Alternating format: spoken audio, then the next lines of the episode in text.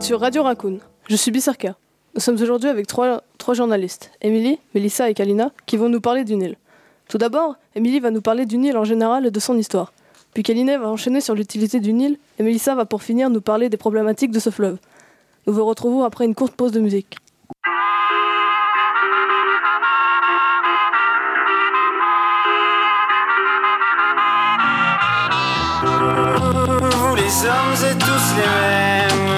Macho mais tu, monde de mon vie est infidèle. Si prévisible, non je ne suis pas certaine. Que, que, que tu le mérites, avez de la chance qu'on vous aime Dis-moi merci. Rendez-vous, rendez-vous, rendez-vous au prochain règlement. Rendez-vous, rendez-vous, rendez-vous sûrement au prochain rêve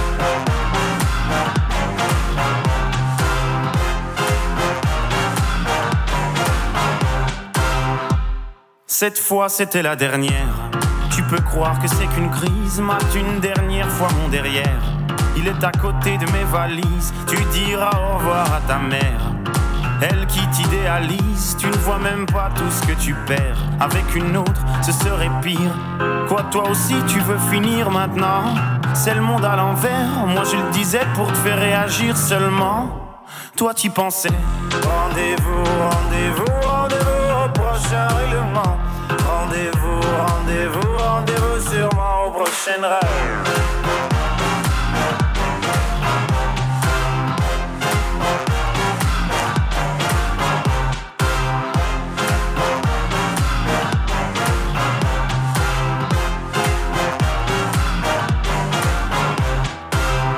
Facile à dire, je suis gnangnan.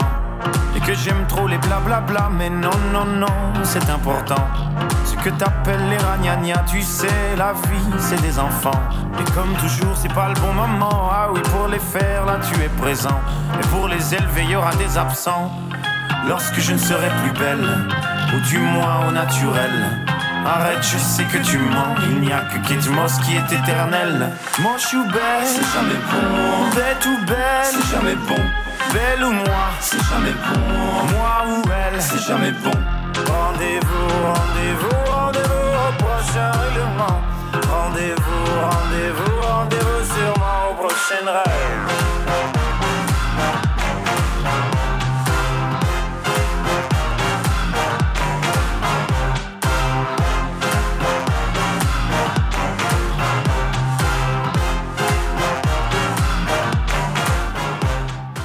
C'était tous les mêmes de Stromae. Je laisse maintenant la parole à Émilie qui va nous donner quelques informations sur le Nil. Eh bien, tout d'abord, bonjour. Le fleuve dont, nous allons parler est un fleuve d'Afrique. Il se situe dans une zone extrêmement aride. C'est pour cela qu'il est si important.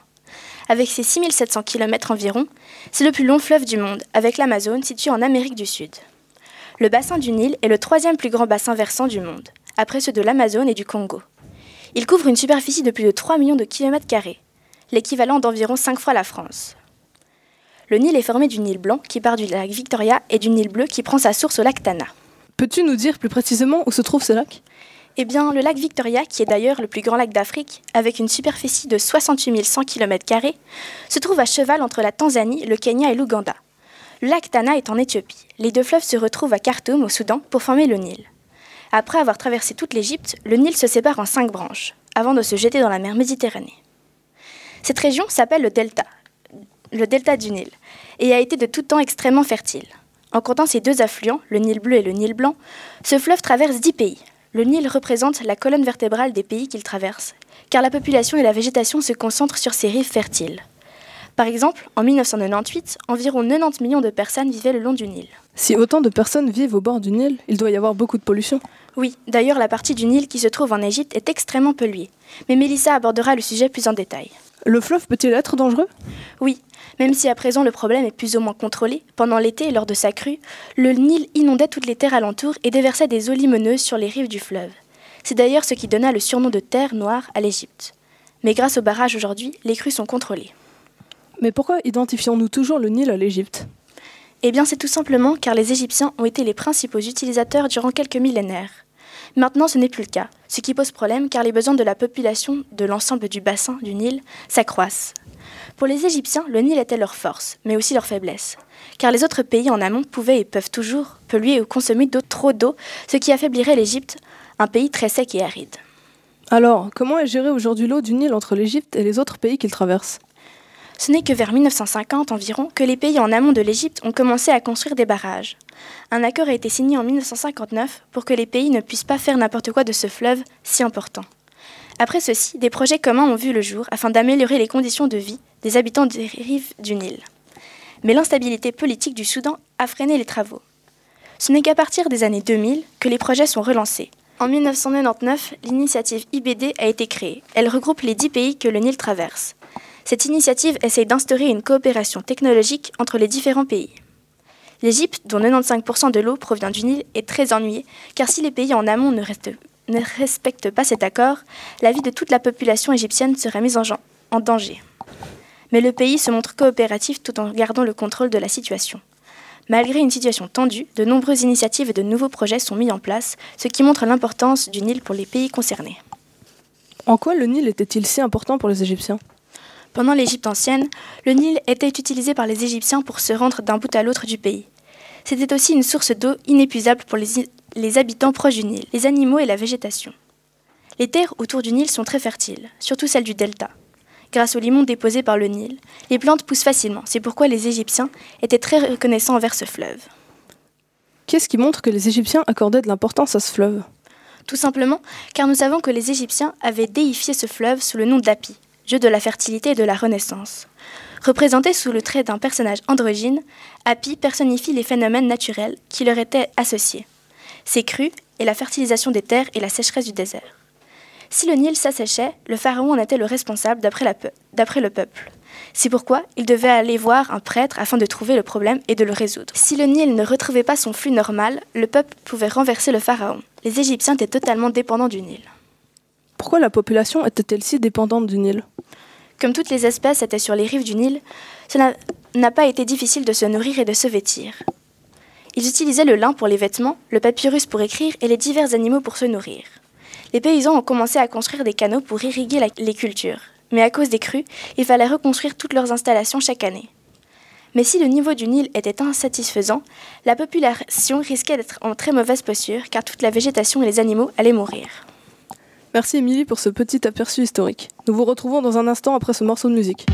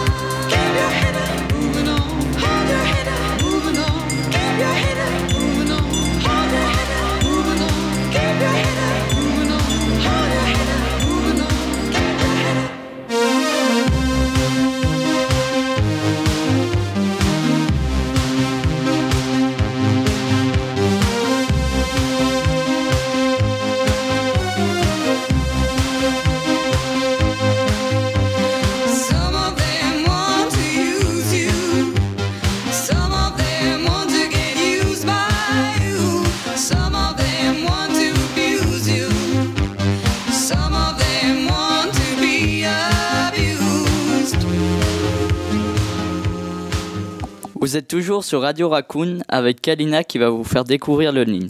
Vous venez d'entendre Sweet Dreams de Eurythmics. Plus précisément, elle va nous parler de l'utilité de ce grand fleuve. Alors Kalina, le Nil est-il indispensable pour les pays qu'il traverse? Oui, bien sûr. Le Nil traverse une région très aride du continent africain, avec un climat chaud et sec connu pour des périodes de sécheresse fréquentes. Donc, grâce au Nil, les peuples installés sur les bords du fleuve ont pu survivre. Ils ont mis en place des systèmes de pompage d'eau et de canaux d'irrigation pour cultiver la terre actuellement, surtout de tomates, de lin, d'haricots et de coton. Pourtant, cette culture est très gourmande en eau. D'ailleurs, nous trouvons par exemple des tomates d'Égypte tout le long de l'année dans nos supermarchés. De plus, les sols bordant le Nil et précisément le delta sont très fertiles. Pourquoi ces terres sont-elles aussi riches en minéraux? Le Nil est un fleuve qui parcourt une très longue distance depuis les hauts plateaux de l'Éthiopie à travers des montagnes et des paysages désertiques avec des rapides assez impressionnants jusqu'à la Méditerranée. Tout au long de son périple, il emporte des sédiments qu'il dépose pendant les crues au fur et à mesure de son voyage et à la fin dans le delta. Ce sont des dépôts minéraux, le limon noir, qui rendent la terre si fertile. Si fertile que pas moins de 45% de la production agricole égyptienne se fait dans la région du delta du Nil. J'ai entendu parler des barrages du Nil. Pourrais-tu nous en dire un peu plus? Le long du Nil, neuf barrages sont exploités, dont le plus grand, le barrage d'Assouan, qui produit 10 000 gigawatts-heure d'électricité par an.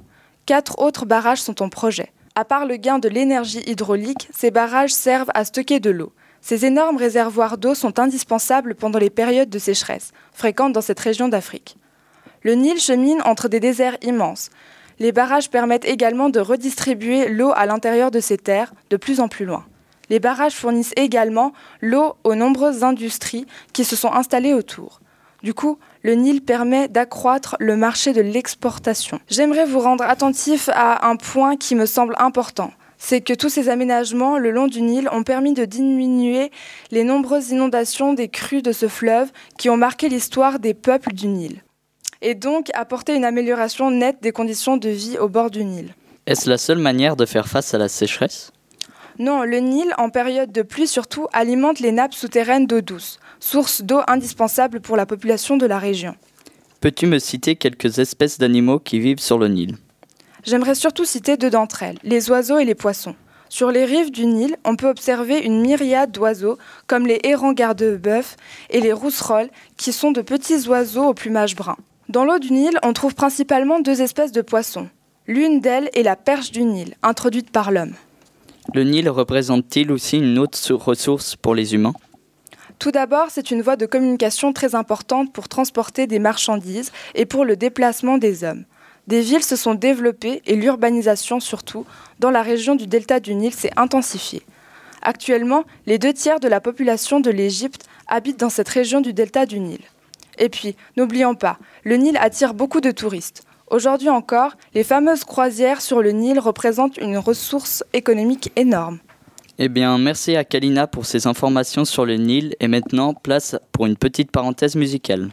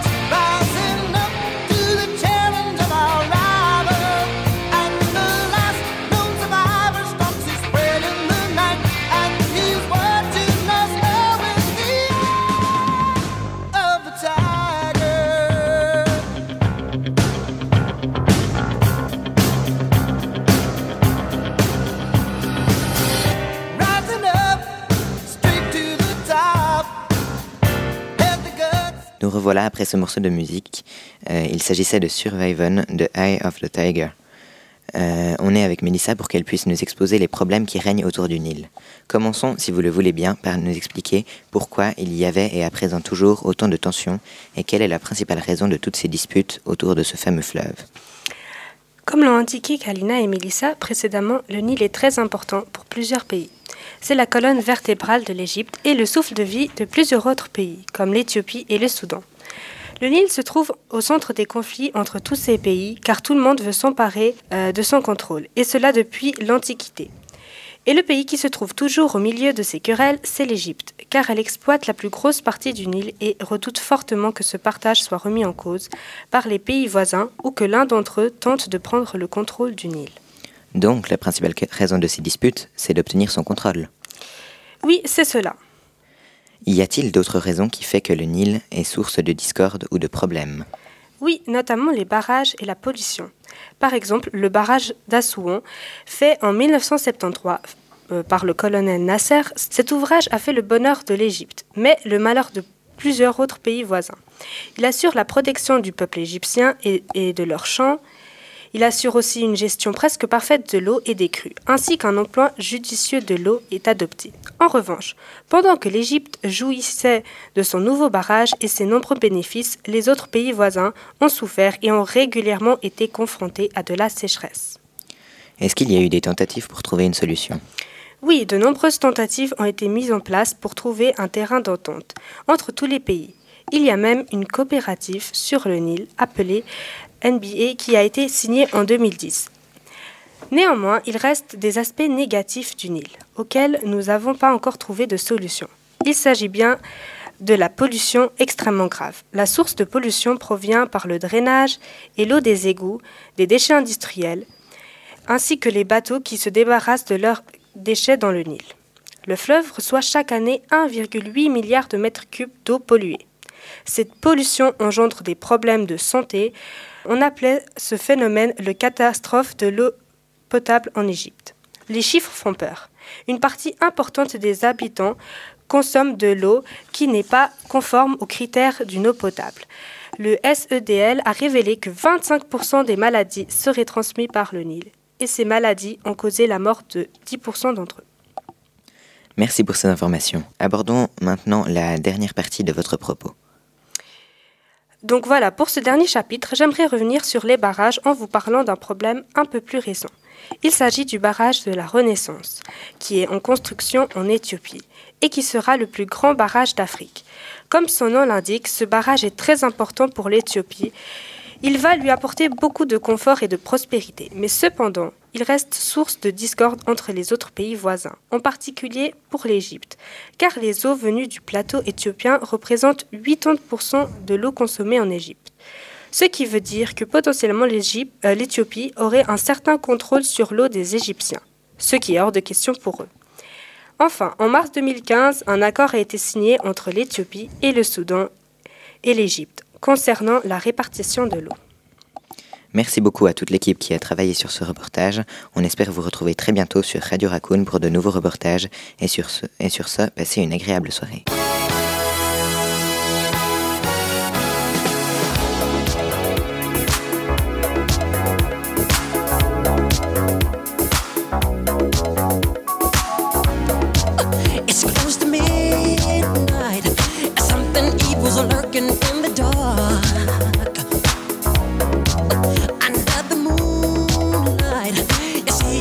that I almost stopped your heart.